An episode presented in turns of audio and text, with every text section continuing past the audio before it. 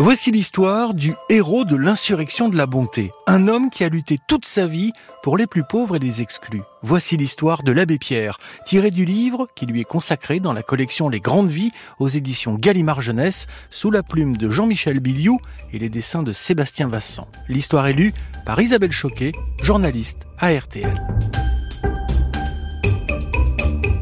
Résistant et révolté. Ces deux adjectifs sont aujourd'hui à jamais associés à Henri Grouès, mondialement connu sous le nom de l'abbé Pierre. Résistant, il s'est opposé avec courage au nazisme avant de combattre sa vie entière la pauvreté et le mal logement. Chaque nuit, ils sont plus de 2000, recroquevillés sous le gel, à la rue, sans toit, sans pain, plus d'un presque nu. La maladie la plus constante et la plus mortelle, mais aussi la plus méconnue de toute société est l'indifférence, aimait-il à dire. Révolté, il n'a jamais accepté l'injustice de notre monde qui crée tant d'exclus. Alors, avec ses méthodes singulières, cet enfant de la bourgeoisie, qui aurait pu mener une existence tranquille, s'est battu pour que soit respectée la dignité des plus fragiles, des sans-abri et des réfugiés. À l'heure actuelle, il n'y a plus ou presque plus personne qui, dans le froid, ne puisse trouver à se loger et dès ce soir, demain ou plus tard, à se vêtir. 1, 2, 3, 4, 5. Henri, né en 1912, est le cinquième des huit enfants de la famille Grouès. Il grandit à Aîné, entre Rhône et Saône, le quartier où vivent les vieilles familles bourgeoises de Lyon. Celles qui sont riches mais ne le montrent pas. Celles qui ont des manteaux élimés et un château en Beaujolais. Celui qui va se battre la plus grande partie de sa vie aux côtés des plus pauvres ne manque de rien dans son enfance. L'appartement familial n'est pas très luxueux, mais il est immense. Henri a même appris à faire du vélo sur les parquets cirés de ces longs couloirs. Les parents d'Henri sont catholiques, mais ils ne se contentent pas d'aller à la messe. Ils mettent en pratique les paroles de Jésus, comme Aimez-vous les uns les autres. Les dimanches matins, Antoine consacre souvent du temps aux plus pauvres de la cité Rambaud, au cœur de Lyon. Et Henri aime accompagner son père.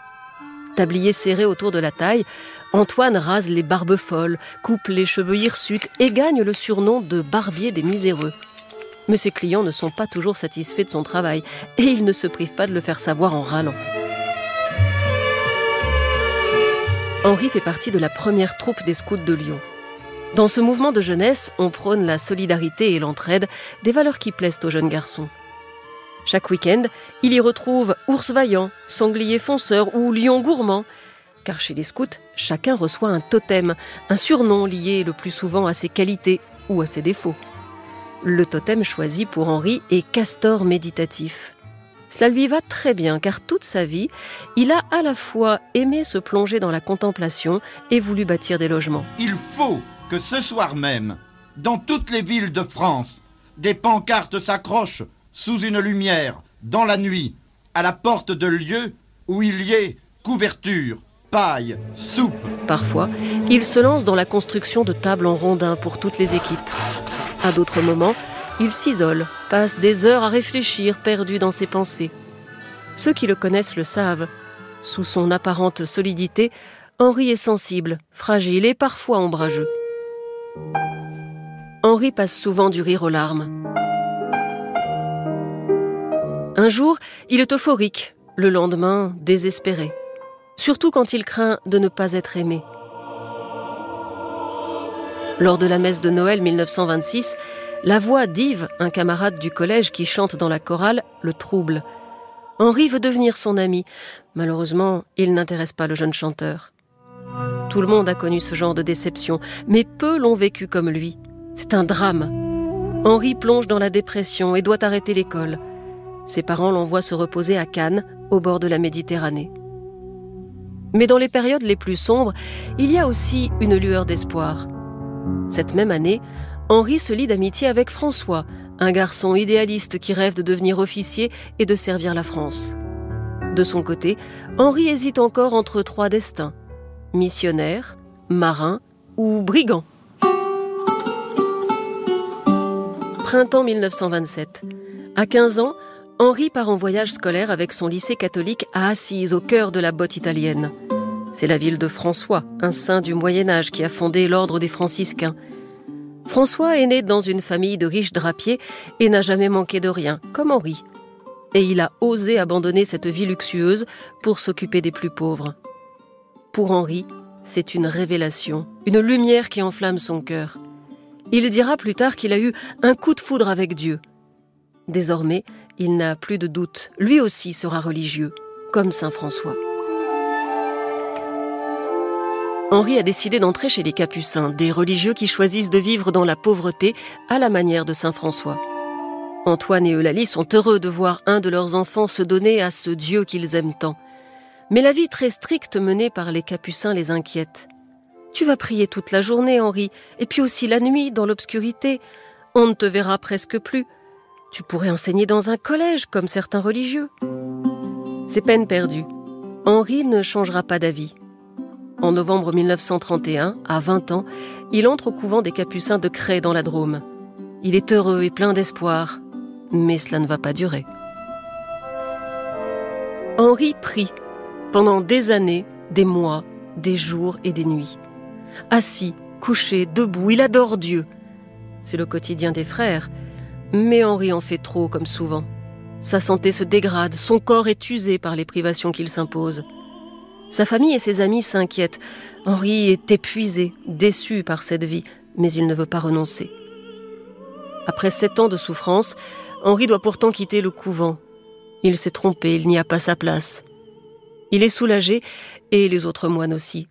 Ce n'est pas simple de vivre avec ce jeune homme révolté. Printemps 1939. Henri n'est plus capucin, mais il reste prêtre dans la région de Grenoble. Il donne des cours de catéchisme dans un collège professionnel. Une année plus tard, la folie d'Adolf Hitler va bousculer son destin. La France est occupée par l'Allemagne nazie. À cette époque, certains Français hésitent entre la collaboration et la résistance. Quel camp va choisir Henri?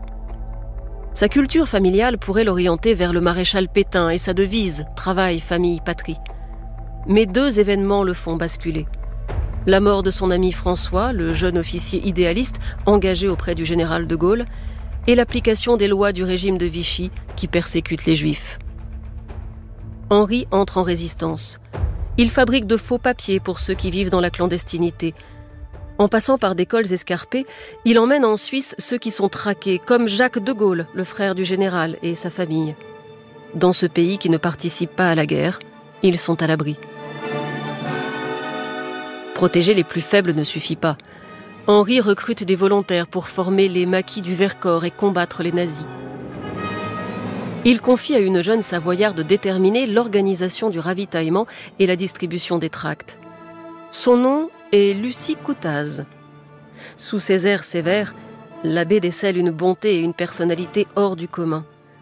On la retrouvera à ses côtés dans tous ses combats. Elle dans l'ombre, lui devant les projecteurs. Bientôt, la Gestapo s'intéresse au prêtre alpiniste. Il est surveillé, pisté, traqué. Il doit changer plusieurs fois de résidence, de ville et même d'identité avant de partir pour Alger.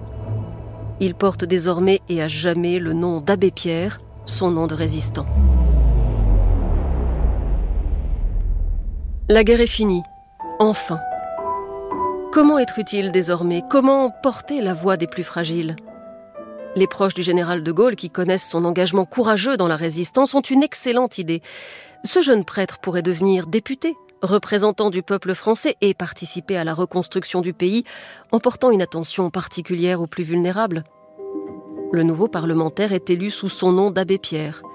Mais sa déception est grande. L'Assemblée nationale n'est pas le temple de la démocratie, mais celui des intrigues et des compromissions. Débattre ne suffit pas à combler son désir d'action. Après la guerre, l'abbé Pierre voyage en Europe.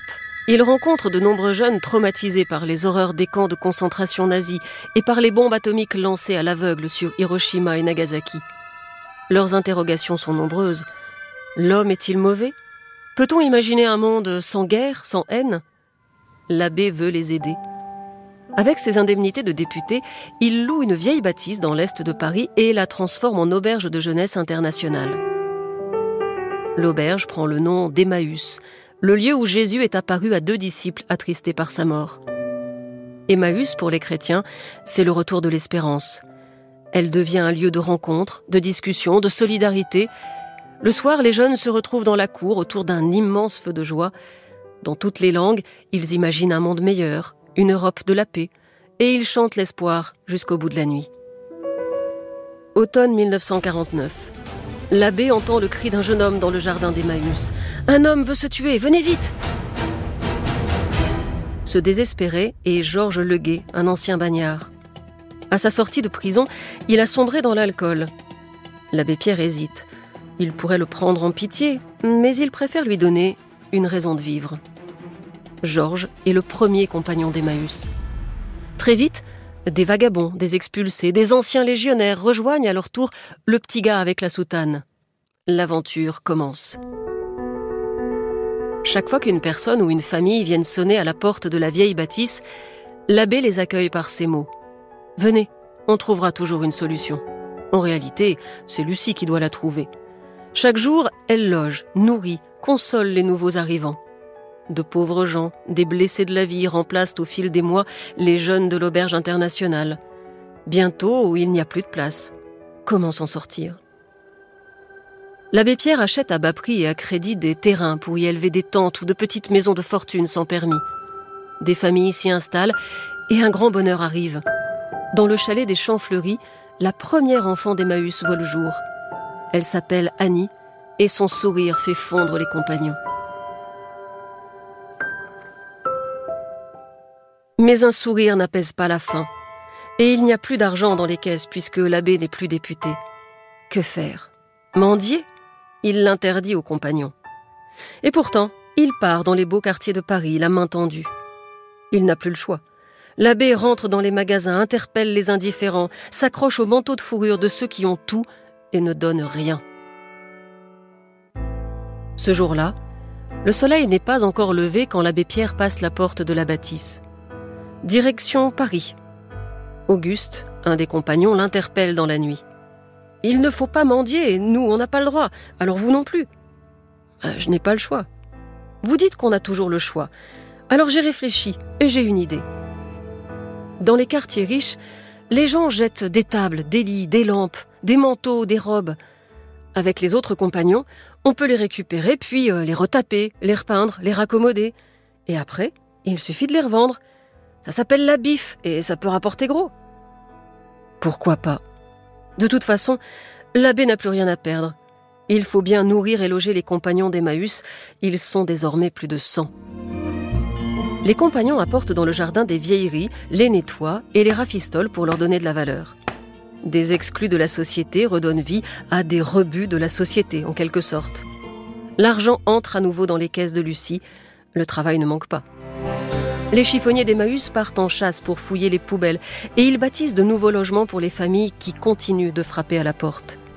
Les journalistes viennent filmer cette communauté chaleureuse et son prêtre.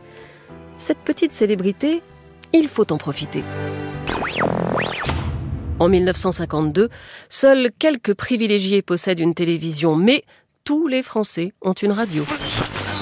Alors quand l'abbé Pierre accepte de participer à Qui tout double, le jeu radiophonique de l'animateur vedette Zappimax, sa popularité explose. de fête au pays, quand le cirque passe. Le principe est simple.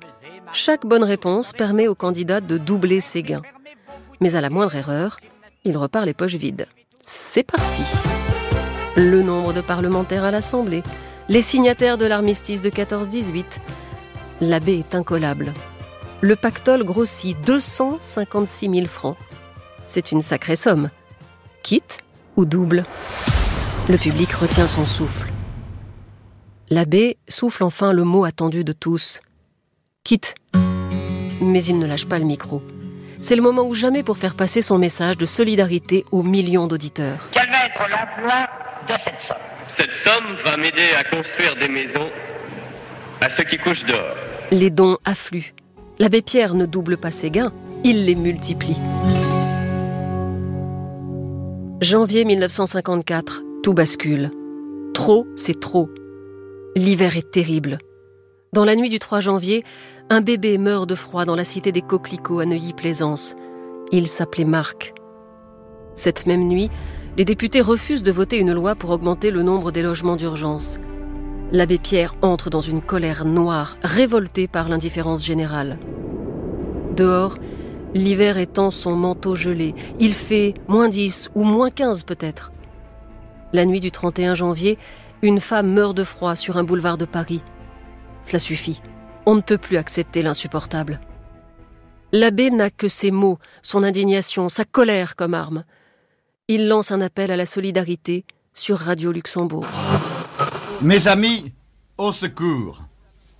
Une femme vient de mourir, gelée, cette nuit à 3 heures, sur le trottoir du boulevard Sébastopol. Elle serrait sur elle le papier par lequel, avant-hier, on l'avait expulsée. Des auditeurs téléphonent pour demander à qui et où envoyer leurs dons. L'abbé Pierre donne l'adresse d'un hôtel de luxe parisien. Sa propriétaire n'est pas encore avertie, mais elle lui avait proposé, quelques jours plus tôt, d'accueillir des sans-abri dans ses chambres vides. Devant l'hôtel Rochester, des milliers de personnes apportent des vêtements chauds, des tentes, des matelas et de l'argent. Les billets de banque sont stockés dans les baignoires de l'hôtel. La gare d'Orsay est utilisée comme entrepôt. C'est une insurrection de la bonté. Un flot de générosité de dizaines de milliers d'anonymes et de célébrités. Charles de Gaulle envoie un chèque en demandant que son geste reste secret. Charlie Chaplin, l'éternel vagabond, tient aussi à participer au mouvement de solidarité. En quelques jours, 40 refuges sont créés. C'est le temps de la gloire. L'abbé sillonne la France, donne des conférences, fait la une de Paris Match. Des communautés naissent en région parisienne, à Marseille, à Lille. Mais bientôt, des difficultés surviennent. L'enthousiasme populaire et la générosité retombent. Certaines communautés se transforment parfois en bidonvilles. Les critiques fusent contre le fondateur d'Emmaüs. Il a reçu près d'un milliard en 1954 et ici, il n'y a pas d'eau, pas d'électricité. C'est un scandale. L'abbé est épuisé.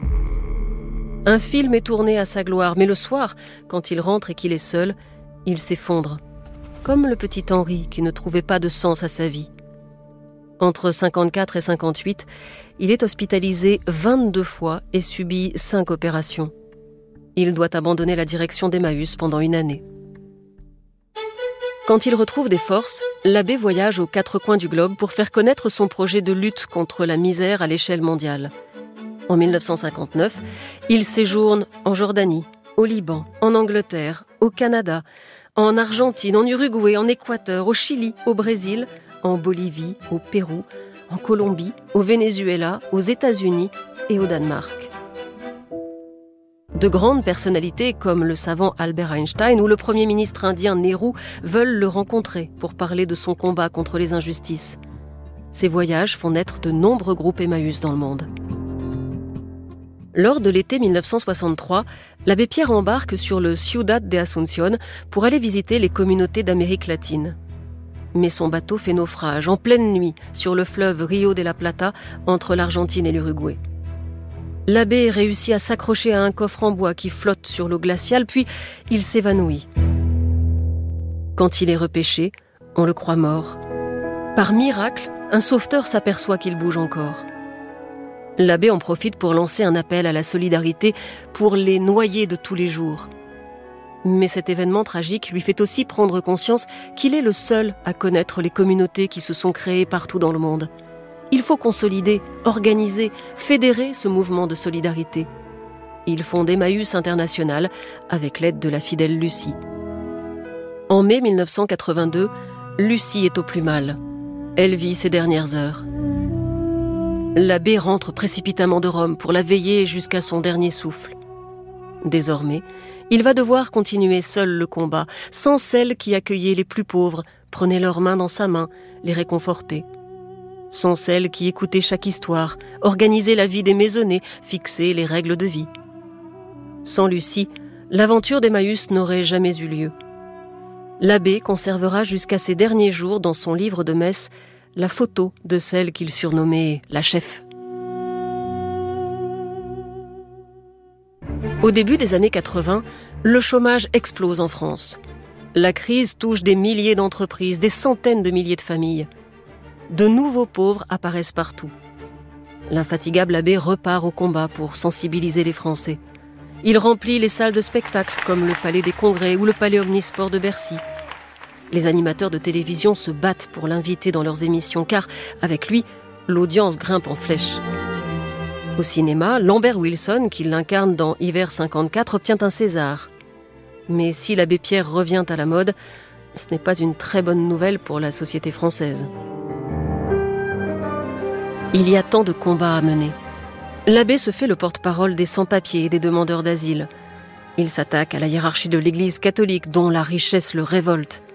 Il se prononce en faveur du mariage des prêtres, de l'ordination des femmes et de l'homoparentalité. Mais il n'a plus la force de sa jeunesse. Et il perd sa lucidité en conservant son amitié à des personnes aux idées insoutenables. Manipulé par le négationniste Roger Garaudy, l'abbé s'obstine à défendre ce vieil ami et fait scandale. Lorsqu'il prend conscience de son erreur, il demande pardon, mais de nombreux proches se détournent de lui. Il serait temps que la lampe s'éteigne, soupire-t-il. Il sera entendu le 22 janvier 2007.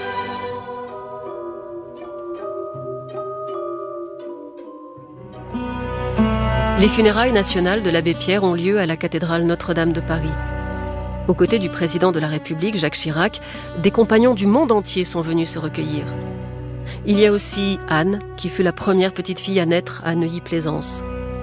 Puis le cortège s'en va sous les applaudissements pour rejoindre un cimetière de Normandie où l'abbé est enterré dans l'intimité auprès des premiers compagnons d'Emmaüs. Son œuvre se poursuit dans le monde entier pour rendre la société plus juste, pour que des femmes et des hommes retrouvent leur dignité perdue. Et le travail ne manque pas.